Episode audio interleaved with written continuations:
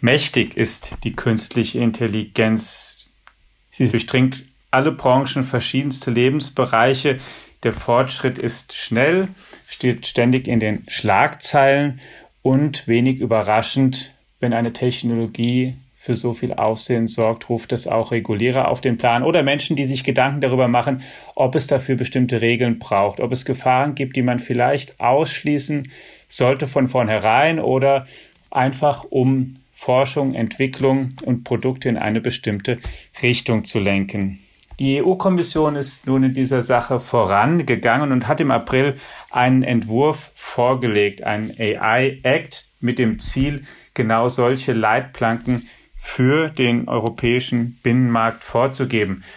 Und darüber wollen wir heute sprechen mit einer Unternehmerin, die auch diskutiert, warum das vielleicht nicht der Weisheit allerletzter Schluss ist. Ja, und wir wollen Sie ganz herzlich begrüßen hier im Digitech Podcast, die Gründerin und Vorstandsvorsitzende des Beratungsunternehmens Parmanicor Health, Nicole Formica-Schiller. Grüße Sie. Hallo, herzliches Willkommen und in die Runde. Ich freue mich sehr, hier dabei zu sein und danke für die Einladung. Sie sind Unternehmerin einerseits und zugleich sind Sie die Leiterin des Steering-Komitees der Taskforce EU AI Regulation des KI-Bundesverbandes, haben ein Positionspapier auch dieses Verbandes mitverfasst, das Stellung bezieht zu dem Regulierungsansatz. Bevor wir darüber sprechen, aber erst einmal zu Sie, ähm, ähm zu Ihnen. Sie sind studierte Juristin. Wie kommt man denn da ähm, von da in die KI-Beratung? Ja, grundsätzlich bin ich studierte Volljuristin mit zusätzlich ähm, wirtschaftswissenschaftlichem Abschluss. Und für mich war das schon zu Beginn meines Studiums klar, dass ich immer an der Schnittstelle zwischen äh, Jura, digitalen und Wirtschaftsbereich arbeiten möchte. Und habe mich deshalb schon sehr, sehr frühzeitig auch auf diesen digitalen, also IT-Bereich, ähm, auch in Bereichen spezialisiert und äh, mein großes Interesse in diesem Bereich hat sich eben schon sehr früh herausentwickelt und ich hatte dann unter anderem die Möglichkeit, zum Beispiel an der damals großen ähm, Microsoft-Entscheidung damals von Brüssel in London die ganze Welt der, des Digitalen schon mal so äh, kennenzulernen. Und das hat mich in meinem Interesse bestätigt und so hat sich das alles entwickelt. Und jetzt sind Sie Unternehmerin, haben Parmanicor Health gegründet. Wie groß ist Ihre Beratungsunternehmung? Wir sind ähm, eine weltweite Beratungsfirma und zwar wir sind eigentlich die erste globale Boutique-Beratungsfirma, die sich speziell auf den Bereich KI, Blockchain, disruptive Technologien an der Schnittstelle zu Life Science, Gesundheit und Biotech ähm, spezialisiert hat. Und ähm, der Hintergrund dessen ist, also wir werden oft gefragt, warum genau in dem Bereich, was machen Sie? Also wir zeigen unseren Kunden oder wir beraten unsere Kunden eigentlich bei der gesamten kompletten digitalen Transformation und bei entsprechenden Innovationsstrategien. Das heißt, ähm, wir zeigen Ihnen Lösungen auf, wir zeigen Ihnen disruptive Trends und wir helfen Ihnen bei dem wirklich stark vernetzten, regulierten und globalen digitalen Ökosystem äh, standzuhalten. Und das reicht einerseits von wirklich ähm, äh, Medical Life Sciences Commercialization bis hin zu eben disruptiven Prozessen und Empfehlungen, auch im Bereich Policy und Regulierung bis zu disruptiven Transformationsprozessen, wo zum Beispiel dann auch äh, Private Equity und Venture Capital mit reinspielt und was man grundsätzlich überhaupt mit den Technologien wie KI und Blockchain überhaupt machen kann und auch sinnvoll machen kann. Weil da reicht das Wissen von Kunden, je nachdem, äh, wo wir tätig sind, das muss man auch fairnesshalber sagen, global äh, doch sehr, ist, äh, sehr unterschiedlich. Damit ich da noch eine Vorstellung bekomme, wer ist so Ihr Kunde? Wer fragt Sie an? Rufen dann die großen DAX-Konzerne bei Ihnen an? Die, die Mittelständler? Wer fragt Sie nach? Ja, das ist äh, die gesamte Bandbreite, sage ich jetzt mal so. Und das war für mich auch ähm, damals das, äh, der Ansatz und die Motivation, die Firma zu gründen, wirklich alle quasi an einen Tisch zu bringen. Was ich damit meine, also unsere Kunden reichen wirklich von äh, ähm, wie Sie jetzt sagten, äh, DAX-Konzerne, beziehungsweise ähm, es sind international gelistete, also in Amerika oder in, in, England oder dergleichen gelisteten Großkonzernen, bis aber auch zu äh, Startups, aber auch zu Regierungen oder, oder Behörden, die zum Beispiel wissen wollen, was kann man überhaupt speziell jetzt äh, mit einer Blockchain im Gesundheitsbereich machen, wo macht es Sinn, bis aber auch äh, zu, zu Einzelpersonen äh, oder NGOs, die dann sagen, was ist machbar oder was empfiehlt sich für uns. Jetzt haben Sie sich in der Rolle, auch in der zweiten, die ich genannt habe, als in der Position Mitarbeiterin beim KI-Bundesverband, das ist sowas wie die Interessenvertretung deutscher KI-Unternehmen, haben Sie sich positioniert auch zum Thema KI-Regulierung? Denn das habe ich am Anfang ja schon angesprochen. Die EU-Kommission hat ja einen Vorschlag gemacht, den ersten sozusagen dieser Art für einen großen Wirtschaftsraum auf der Welt und zum Teil relativ einschneidende Ideen. Also da geht es darum, dass zum Beispiel so Scoring ist eigentlich, also mit Hilfe von verschiedenen Daten Bewertungen für Personen abzugeben, ist eigentlich eher unerwünscht. Gesichtserkennung als Hochrisiko-KI eingestuft. Und da gibt es eine ganze ähm, Palette noch von anderen ähm, Ideen, die vorgelegt wurden. Was halten Sie denn davon? Hilft es hier oder wirkt das eigentlich Innovation eher ab? Also grundsätzlich ist es so, muss man schon voranstellen, dass dieser aktuelle Entwurf der EU-Kommission zur KI-Regulierung wirklich eines der wichtigsten Gesetzesvorhaben für Deutschland, aber auch für Europa in den kommenden Jahren ist. Und mhm. die Kernbotschaft und das Ziel dieses Regulierungsentwurfs der Kommission ist es ja, Europa als globales Zentrum für eine vertrauenswürdige KI zu, passieren, äh, zu positionieren und das Ganze basierend auf europäischen Werten und eben auch auf dem Demokratieverständnis. Und äh, da ist es grundsätzlich so, man muss ja auch diesen Entwurf grundsätzlich im Kontext sehen. Also es ist ja so, dass hier auf Europaebene schon sehr aktiv äh, vorangeschritten wurde in den letzten Jahren. Also es gab die europäische Strategie für die KI schon in 2018, es gab das Weißbuch zur KI und auch die europäische Datenstrategie 2020. Und ähm, grundsätzlich ist es so, dass ähm, der grundsätzliche Ansatz von dieser, diesem Regulierungsentwurf, Sie hatten es ja eingangs erwähnt, das ist ja ein Ansatz, den pyramidenförmige Abstufung beziehungsweise eine Risikoklassifizierung der verschiedenen KI-Anwendungen vorsieht. Und das ist grundsätzlich was, was wir als KIBV auch begrüßen, aber wo wir auch sagen, das darf natürlich nicht zu pauschal sein. Und an diese Risikoklassifizierung oder Abstufung werden in dem Entwurf natürlich verschiedene Anforderungen beziehungsweise auch Rechtsfolgen geknüpft.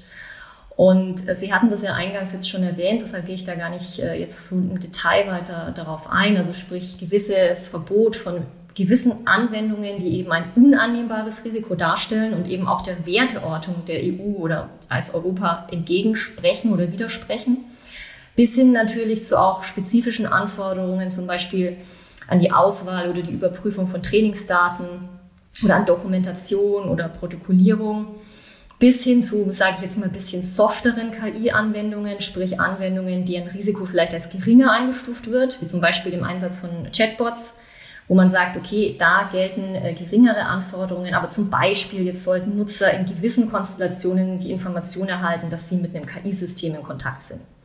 Und grundsätzlich mhm. ist es natürlich so, wie bei jeglicher Regulierung. Ja, also man kann es darüber streiten, äh, braucht es eine Regulierung, braucht es keine. Aber es ist eben wichtig zu betonen, dass Regulierung grundsätzlich digitalen Fortschritt nicht automatisch entgegenstehen muss. Aber sie muss sich für die jeweiligen Stakeholder und für die, für die Anwender am Schluss verständlich und umsetzbar erweisen. Und das ist eben das ganz Wichtige, weil mit dieser, diesem Regulierungsvorschlag von, der, ähm, von KI kann, wenn der mit Augenmaß erfolgt, wirklich künstliche Intelligenz und Europa als Innovationsstandort auf der Bühne der, was ich immer als weltweite KI-Player bezeichne, zukünftig wirklich sehr nach vorne gepusht werden. Aber man muss auch betonen, dass nämlich eine Überregulierung natürlich Fortschritt und auch Investitionen absolut im Keim ersticken kann. Und das hat natürlich große Konsequenzen für Startups, für KMUs, aber auch grundsätzlich für die Gesellschaft und die Wirtschaftskraft und auch globale Wettbewerbsfähigkeit von jeden EU-Land. Und Nicht-EU-Länder, das muss man dann schon auch ansprechen, unter anderem zum Beispiel im Kontext auch des Brexit, könnten natürlich schon davon profitieren. Und dementsprechend gibt es natürlich schon Punkte in dem Entwurf, ähm, die wir als KI-PV, also KI-Bundesverband, schon kritisch sehen. Bevor wir da nochmal im Detail dann gleich drauf eingehen, welche das sind, vielleicht nochmal zur Erklärung verschiedener ähm, Risikostufen. Können Sie da nochmal ein paar Beispiele vielleicht geben? Was sind denn so Hochrisiko-KIs, die man eigentlich nicht so gerne möchte in Brüssel oder wo man zumindest sagt, da muss man mehr aufpassen? Und Chatbots ist ein, schon ein Beispiel, mit denen man offenbar leichter umgehen kann. Ja, Sie hatten das ja eingangs schon äh, sehr gut dargestellt. Also was natürlich grundsätzlich, und da sind sich wirklich, ähm, sage ich jetzt mal so, alle d'accord, also über eins, alle Aktivitäten oder Sachen, die in Bezug auf ein Social Scoring hinauslaufen, also eine Art Bewertungssystem, wie man das ja zum Beispiel in Ländern wie China sieht, das ist natürlich etwas, was äh, dem gesamten Wertekatalog der EU zuwiderläuft und was keiner möchte. Ja? Also auch unter Verbraucherschutzaspekten, aber auch unter generellen Aspekten. Und, aber äh, wieso äh, ist das eigentlich zum Beispiel, also das, ich habe das auch gelesen, aber dann mich auch gefragt, wieso ist das so dramatisch? In China ist es natürlich sehr übertrieben, aber dass wir Noten vergeben und Menschen versuchen mit Zahlen zu bewerten, ist ja auch bei uns gar nichts Unalltägliches. Also Sie können in die Schule schauen, die, die, Schüler kriegen in ganz verschiedenen Fächern aufgrund erbrachter Leistungen und Verhaltens und Mitarbeit und so weiter, kriegen Noten. Dann Banken vergeben Kredite, da gibt's auch, am Ende ist es natürlich auch so eine Art Scoring, da werden eben einfach Daten herangezogen, die irgendwie ermitteln sollen, wie kreditwürdig ist denn der Kreditnehmer? Ist es denn so sowas Verwerfliches oder ist es nicht, ganz, nicht eigentlich unum, unumgänglich, dass es sowas auch gibt? Naja, es ist eine berechtigte Frage, die Sie stellen. Also hier treffen natürlich auch zwei, was ich eingangs erwähnt hatte, Wertesysteme und auch, auch Mindsets ja aufeinander. Also Sie sagten ja durchaus äh, in, in gewissen äh, Ländern, was wir jetzt gerade eins davon erwähnt hatten, da gehört es ja schon zum Alltag.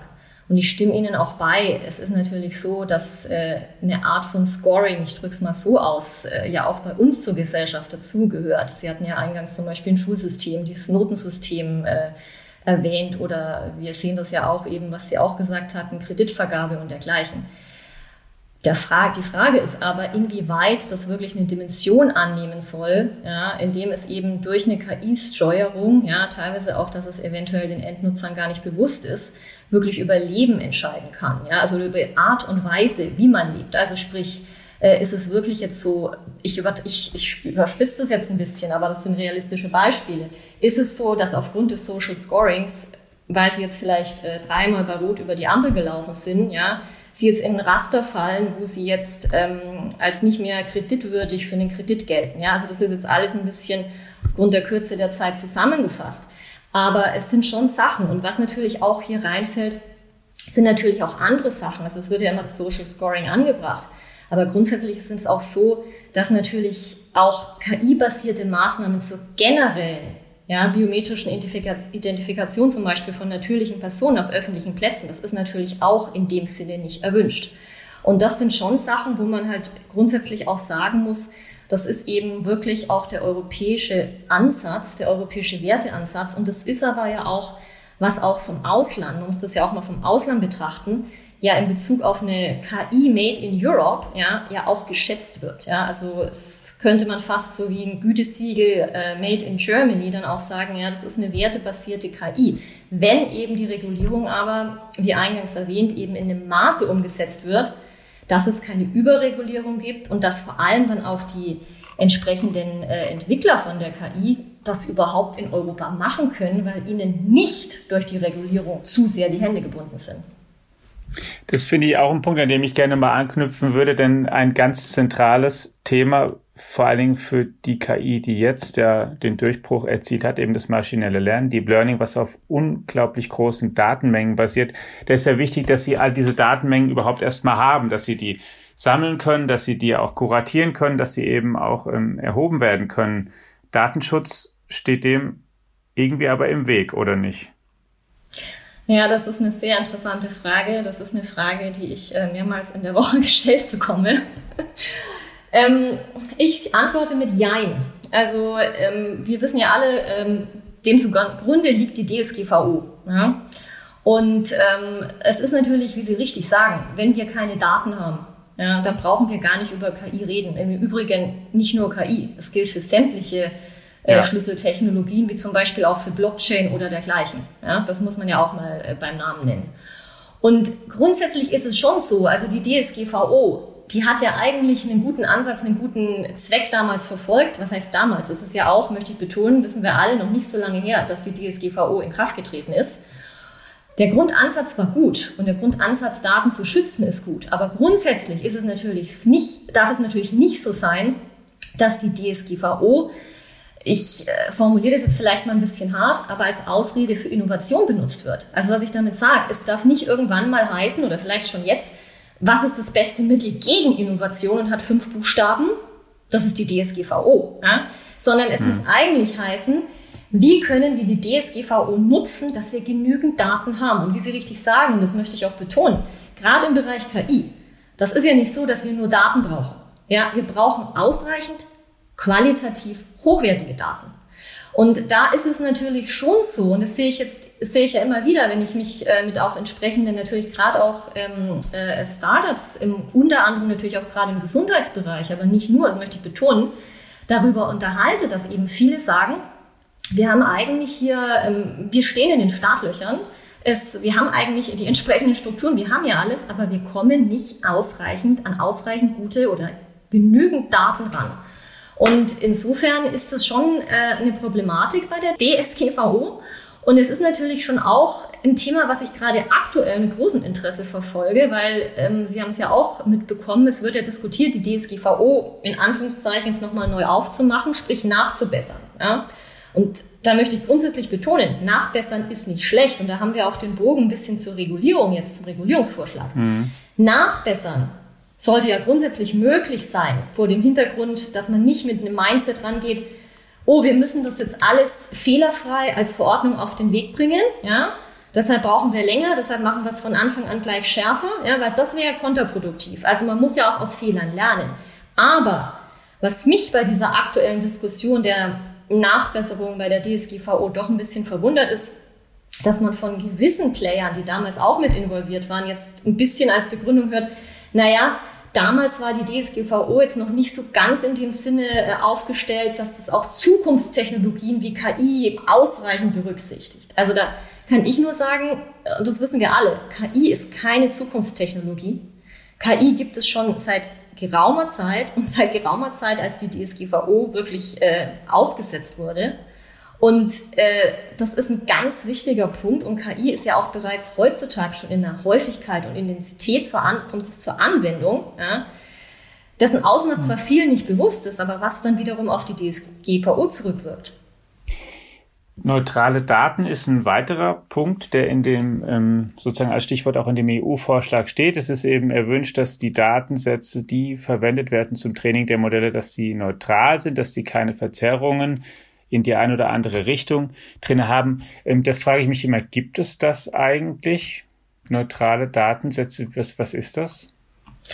Ja, das ist eine sehr gute Frage und das ist eben auch grundsätzlich einer der Punkte, ähm, die wir als KI-Bundesverband anführen ähm, in Bezug auf diesen Verordnungsentwurf, dass wir sagen, wie Sie richtig sagen, äh, wir müssen hier auch mal realistisch sein. Ja? Also die Anforderung, dass Trainings- oder Testdatensätze fehlerfrei und vollständig sein sollen oder auch, wie es ja oft in Bezug auf KI heißt, also bias, also vorurteilsfrei. Ist das möglich? Da müssen wir schon auch mal ganz ehrlich sagen, ja, wir dürfen an die KI nicht höhere Maßstäbe setzen, als wir sie auch an uns selbst als Menschen setzen. Weil wir auch als Menschen, kein Mensch ist komplett vorurteilsfrei. Und es ist auch grundsätzlich nicht so, dass eine KI und die darunter fallenden Daten, ja, dass die ja gleich von Anfang an biased sind, sondern grundsätzlich muss man ja eigentlich sagen, es ist schon neutral. Und man kann eigentlich hier zwei Punkte sagen. Man könnte jetzt ein bisschen provokant sagen, ja, es sind ja eigentlich die Menschen hinter der KI, ja, die auch die Daten anwenden, die eigentlich dann bei der Erstellung ihre eigenen und auch teilweise unbewussten Vorurteile in die KI übernehmen. Das wäre jetzt vielleicht ein Kritikpunkt, aber der andere ist eben auch komplette repräsentative, fehlerfreie Datensätze. Also ähm, wir wissen selbst, ich bringe ein Beispiel zum Beispiel aus dem Gesundheitsbereich. Wir wissen selbst, dass zum Beispiel gewisse klinische Studien äh, zum Beispiel jetzt Frauen unterrepräsentiert sind. Unterrepräsentiert sind. So, dann haben wir dann einen Datensatz aus dieser, ähm, aus dieser Studie. Ist dieser Datensatz jetzt dann, äh, müsste man jetzt kritisieren, dass er jetzt nicht vollständig sei, weil nicht alle Teile der Gesellschaft repräsentiert sind? Also das ist ein äh, großes Thema und äh, das ist ein Thema, wo man wirklich dann auch realistisch an die Thematik herangehen muss. Weil gerade unter anderem in dem sensiblen Bereich wie eben Gesundheit bietet KI natürlich ein großes Potenzial. Und wenn man dann mit solchen Anforderungen kommt, die einfach realistisch nicht umsetzbar sind, dann muss man sich schon die Frage stellen, will man dann auf die Vorteile von einer KI-Anwendung in einem wirklich wichtigen Bereich wie dem Gesundheitsbereich, was irgendwann alle von uns betrifft, das Thema Gesundheit, will man dann darauf verzichten? Können Sie die mal ein bisschen ausführen, was das für Vorteile sind, die da vielleicht möglich sind und, und denkbar sind? Denn das ist, wie Sie ja sagen, tatsächlich ein Thema, was viele, was viele bewegt. Ja, es ist wirklich ein großes Thema. Und ähm, ich glaube, um hier alle Anwendungsbeispiele oder nicht mal alle, sondern nur einen Bruchteil äh, zu nennen, der Vorteile, die KI im, im Gesundheitsbereich äh, bieten würde, würde unsere Zeit jetzt gar nicht ausreichen. Aber ich kann exemplarisch grundsätzlich ein paar Bereiche nennen, erstmal abstrakt und dann anhand von konkreten Beispielen. Es ist ja so, wir wissen, dass eine KI zum Beispiel bei der schon bei der Prävention in Bezug auf Gesundheit eingesetzt werden kann, aber auch bei der Diagnose, ja, bei, bei Diagnoseerstellungen, bei Behandlungsoptionen, bei der Evaluierung von Behandlungsoptionen und auch in Bezug auf Rehabilitation. Also sprich ein Beispiel, ähm, wenn Sie verschiedene, wir hatten ja vorhin auch das Thema Datensätze angesprochen, also von den Patienten haben, es ist ja ganz natürlich, dass wenn ein Arzt in Persona äh, vor diesen äh, Unterlagen sitzt und sich das alles händisch durchschaut, er natürlich viel länger braucht, als wenn zum Beispiel man jetzt da eine KI drüber laufen lässt. Was aber nicht heißt, und das möchte ich betonen, dass die KI jetzt dann komplett die Entscheidung stellt, ja, was jetzt die beste Therapie ist. Aber die ideale Kombination ist eben, dass die KI zum Beispiel dann die Vorschläge macht, in dem Bruchteil der Zeit, die erforderlich wäre, und darauf basierend dann Arzt die weiteren Schritte unternehmen kann. Und KI kann äh, im medizinischen Bereich, also ich hatte jetzt gerade Prävention, Diagnose und so weiter, aber das geht auch weit darüber hinaus. Also zum Beispiel aktueller Anlass äh, im Rahmen zum Beispiel jetzt auch der, der Covid-19-Pandemie. Es wurden zum Beispiel äh, klinische oder Plattformen, KI-basierte Plattformen aufgesetzt, wo speziell eben anhand von KI, und man findet das im Übrigen als Beispiel noch oder als Ergänzung auch in Bezug auf seltene Erkrankungen, zum Beispiel Personen, die sich jetzt für ähm, klinische Studien gerne zur Verfügung stellen würden, ja, äh, registriert haben und eine KI dann einfach gesagt eine Art Match gemacht hat. Oder ich sage Ihnen ein anderes Beispiel, ein sehr realistisches Beispiel, was ich ähm, leider aus eigener Erfahrung im privaten Bereich äh, leidvoll erfahren musste. Es gibt zum Beispiel auch Unternehmen, die bieten KI-gestützte klinische Logistik-Automatisierungsplattformen an. So, was heißt das jetzt? Das ist nicht so kompliziert, wie sich das anhört. Das heißt, da wird zum Beispiel anhand dieser Plattformen können zum Beispiel Patienten oder Mitarbeiter getrackt werden, aber noch viel wichtiger, oder nicht wichtiger, aber in dem Fall wichtig, es kann zum Beispiel da auch ähm, die Logistikkette getrackt werden, wo sich zum Beispiel aktuell medizinische Geräte oder Anlagen befinden, beziehungsweise wo es jetzt sinnvoll wäre, die im Krankenhaus einzusetzen. Und somit kann natürlich eine Sicherheit gewährleistet sein. Und ich muss aber jetzt auch hinzufügen, der Ehrlichkeit halber, weil ich werde immer wieder nach diesen Use Cases oder Praxisbeispielen gefragt. Ähm, es ist schon so, dass viele von diesen Beispielen wir auch im Ausland sehen. Ja? Und natürlich auch gerade zum Beispiel jetzt ähm, in, in Ländern wie jetzt zum Beispiel USA, ja? Wo wir natürlich dann auch bei dem Datenthema sind. Aber es ist ein ganz wichtiger Bereich, dass wir wirklich, es gibt die Praxisbeispiele, und wenn mir jetzt äh, im Jahre 2021 noch jemand sagt, ja, KI ist nicht gesellschaftstauglich, weil es gibt noch zu wenig Use Cases oder Praxisbeispiele. Also da kann ich nur sagen, Blick nach außen, ja, und äh, in der Welt umschauen und äh, es gibt wirklich genügend Beispiele, wo man auch sinnstiftende KI-Anwendungen erkennen und sehen kann. Wird denn die der Vorschlag, KI zu regulieren, aus Ihrer Sicht dazu führen, dass es ähnliche Ideen bald auch in Amerika und China gibt? Oder freut man sich da eher, dass wir jetzt sowas regulieren und die Einschränkungen einführen und damit vielleicht anderen einen Wettbewerbsvorteil verschaffen? Ja, also das ist auch ähm, äh, ein zweischneidiges Schwert, diese Antwort. Also es ist natürlich so, ähm, da, das wissen wir alle, dass Europa in Bezug auf äh, KI jetzt nicht an vorderster Front mitspielt. Ja.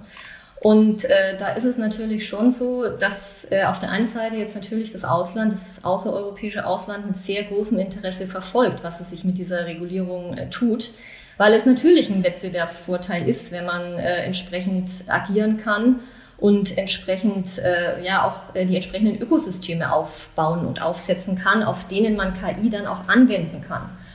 Und der Punkt ist natürlich schon ein bisschen der, ähm, deshalb ist diese Frage auch ein bisschen komplexer zu beantworten, weil grundsätzlich ist es schon so, dass das Ausland, aber auch vom gesamten Setup, das muss man fairnesshalber auch sagen, also sprich auch Verfügbarkeit von Risikokapital und so weiter schon in Teilen besser aufgestellt ist als äh, Europa. Ja, also wir sehen ja zum Beispiel bereits 2017 sind allein 48 Prozent des weltweit investierten Risikokapitals im Bereich KI nach China und 38 in die USA geflossen.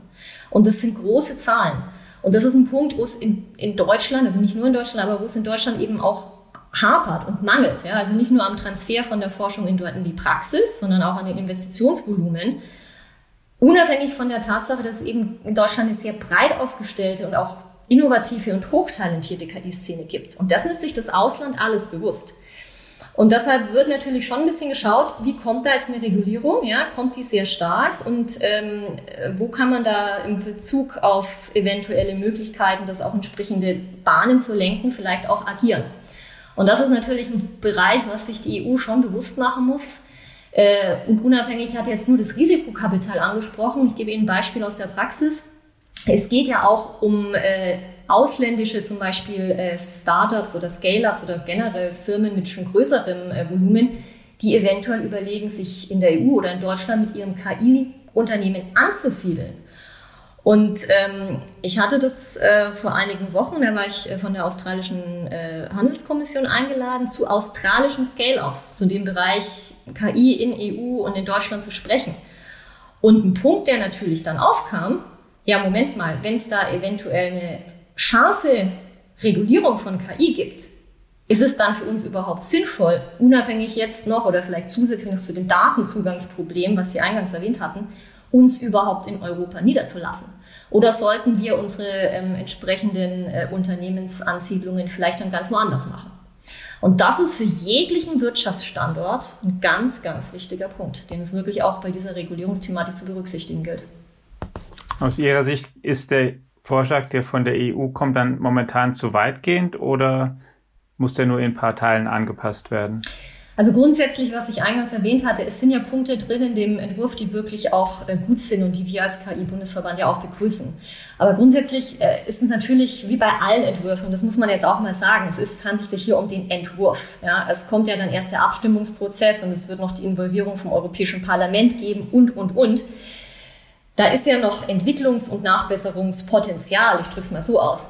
Aber grundsätzlich ist es schon so, dass es schon auch Kritikpunkte gibt, wie zum Beispiel, wir finden eben, es sind auch in die grundsätzliche Definition vom KI-Begriff ist zu weit gefasst und es gibt zu viele unbestimmte auch Rechtsbegriffe, die zu viel Gefahr von Interpretationsspielraum lassen. Weshalb ich das sage, ist, am Ende des Tages äh, sind es natürlich auch äh, Richter, die das dann unter anderem ja auch mit, dem, mit der Verordnung arbeiten werden. Und sie können von keinem Richter verlangen, dass er sich komplett in dem äh, Bereich äh, der KI bis ins Detail auskennt. Und deshalb sagen wir, macht es natürlich schon Sinn, das Ganze auch mit entsprechenden Beispielen zu untermauern. Und grundsätzlich, was ich vorhin erwähnt hatte, ist es natürlich ein wichtiger Punkt.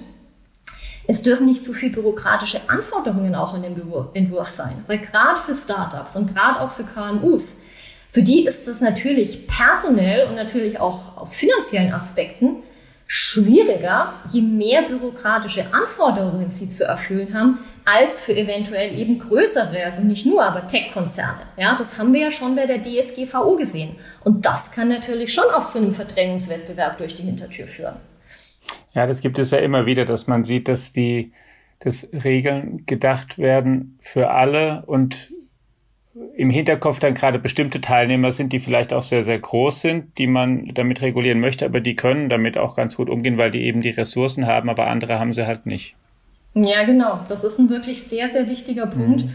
Und ich sage deshalb auch immer, grundsätzlich Innovation lebt von interdisziplinärem Austausch. Was ich damit meine, ist, dass auch schon jetzt wichtig ist bei der Abstimmung, bei der Konkretisierung von dem Entwurf, auch praktisch Praktiker mit am Tisch sitzen zu haben, die auch wirklich äh, ihren Input geben können aus der Praxis und aus den Kon Konsequenzen, die das haben kann und das aus den verschiedensten Bereichen. Und das ist eben die wichtige Aufgabe, die hier der Politik zukommt, ja, hier einen richtigen, innovationsfreundlichen, regulatorischen Rahmen zu setzen, ja, der Innovation auch ermöglicht. Ist der ganze Prozess nicht in einer gewissen Weise vielleicht sogar ein Tick zu früh oder was ich damit sagen will, jetzt haben wir natürlich in der KI gibt es schon eine ganze Weile und auch Anwendungen auf bestimmtem Niveau gibt es eine ganze Weile. Wir haben aber bestimmte Durchbrüche eben erst tatsächlich jetzt in den letzten zehn Jahren erst, weil die Rechenleistung so groß ist und die Daten, die verfügbar sind, die Datenmengen so enorm sind.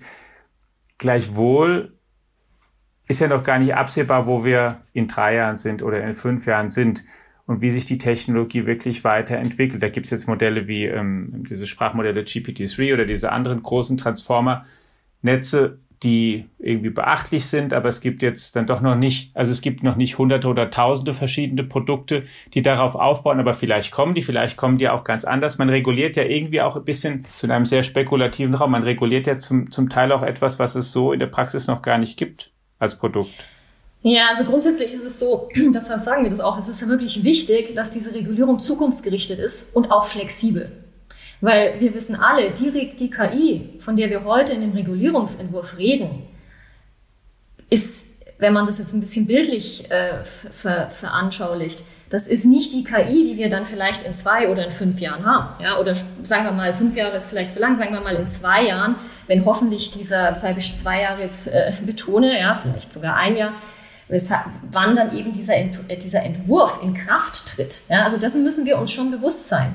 Und was in dem Zusammenhang eben auch ganz wichtig ist, und das ist wirklich, äh, deshalb äh, drängen wir da auch drauf, dass wir sagen, dieser Verordnungsentwurf muss jetzt wirklich dann, also wenn er denn kommt, muss er wirklich schnell umgesetzt werden. Weil einfach die Rechtssicherheit, die gerade auch Startups und KMUs in, in den Bereichen der Szene brauchen, die muss da sein.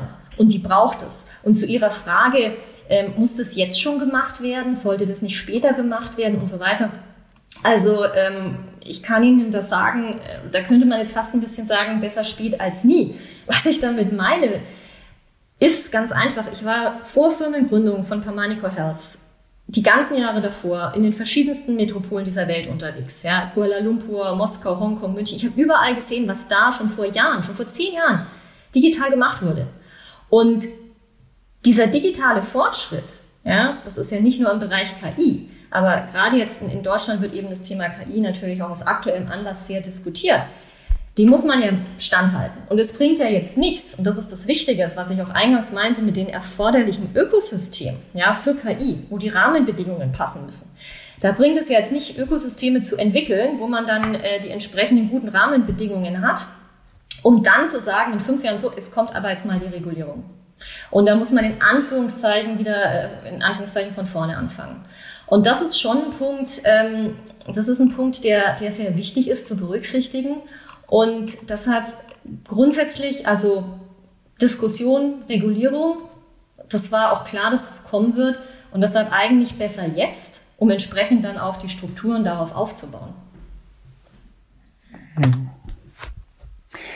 als Bereich, der vielleicht vielversprechend ist. Was sehen Sie da in Deutschland für ein Potenzial? Es ist ja so, dass im sozusagen im soll ich sagen, Endverbraucher oder Consumer Internet da eben viel Geschäft auch schon ohne das, was wir heute KI nennen, von großen amerikanischen und auch chinesischen Unternehmen gemacht wird. Aber Bereiche, die ja noch nicht komplett ausgespielt sind, der Wettbewerb, wer da gewinnt, Industrie, Gesundheit, sind ja noch offen. Wo hat da Deutschland gute Chancen? Also Deutschland, äh, muss ich sagen, hat eigentlich in fast allen Bereichen gute Chancen. Es braucht nur das Mindset dazu, ja, das auch entsprechend zügig und zeitnah umzusetzen. Also Sie, wir haben jetzt eben äh, den Gesundheitsbereich. Äh, Sie haben es ja jetzt auch gerade erwähnt. Ich meine, wir wissen alle, dass Deutschland grundsätzlich in Bezug auf, auf den Gesundheitsbereich ja auch weltweit, muss man ja auch mal betonen, großes Ansehen äh, hat. Ja? Und wir haben ja auch jetzt mal unabhängig von der KI in den letzten Jahren gesehen, dass sich im digitalen Gesundheitsbereich in Deutschland ja doch einiges auch getan hat. Ja? Also man muss jetzt ja nicht immer nur schlecht reden. Also insofern ist äh, grundsätzlich der Gesundheitsbereich ein, ein großer Wachstumsmarkt, was im Übrigen, ja, das möchte ich noch hinzufügen, das haben ja, in, Sie hatten es gerade angesprochen, großen Tech-Konzerne, also sprich Big Tech, ja, sowohl in, in Asien als auch in den USA, die haben das Potenzial von diesem Markt ja bereits erkannt. Ja, die richten ja gesamte Strukturen auf den, auf den Gesundheitsbereich, auch Stichwort Daten, das wir eingangs besprochen hatten, aus.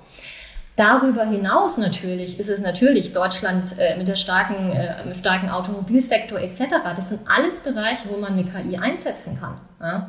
Und äh, wo es natürlich dann auch Schnittstellen gibt, das muss man ja auch sagen. Und deshalb ist es wirklich wichtig, dass man dieses Thema jetzt auch ähm, umsetzt und äh, da auch entsprechend natürlich auch unter Verbraucherschutzaspekten das Thema auch angeht. Ja? Auch, was wir eingangs gesagt hatten, äh, den Datenschutzaspekt. Ja? Also verstehen Sie mich da jetzt nicht falsch. Es ist jetzt nicht so, dass ich sage, komplett äh, Datenschutz, wir brauchen Daten um jeden Preis. Ja? Also äh, Fälle wie, wie vor einigen Jahren zum Beispiel in Großbritannien, als äh, glaube 2016 war das, als Google DeepMind äh, im Rahmen von einer App-Testphase plötzlich Zugriff auf Millionen von hochsensiblen Daten hatte, ja, von Krankenhauspatienten. Das will keiner von uns. Und da sind wir auch alle d'accord. Aber wir brauchen einfach ein innovatives Umfeld, wo KI das Potenzial entfalten kann, das es einfach bietet und das es hat. Sagt Nicole Fromika-Schiller, Gründerin und Geschäftsführerin von Parmandicore Health, einer Beratungsunternehmung und außerdem ist die Leiterin des Steering-Komitees im KI-Bundesverband, das sich mit der KI-Regulierung der EU auseinandersetzt. Ganz herzlichen Dank für Ihre Zeit und für dieses Gespräch, Frau Fromika Schiller. Ich bedanke mich auch herzlich.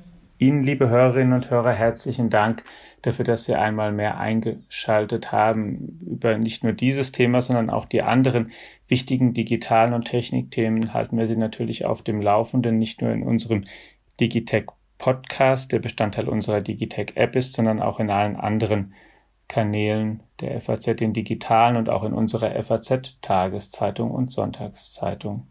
Bleiben Sie uns gewogen, eine gute Woche und ja, in diesen Zeiten weiterhin natürlich vor allen Dingen bleiben Sie gesund. Auf bald!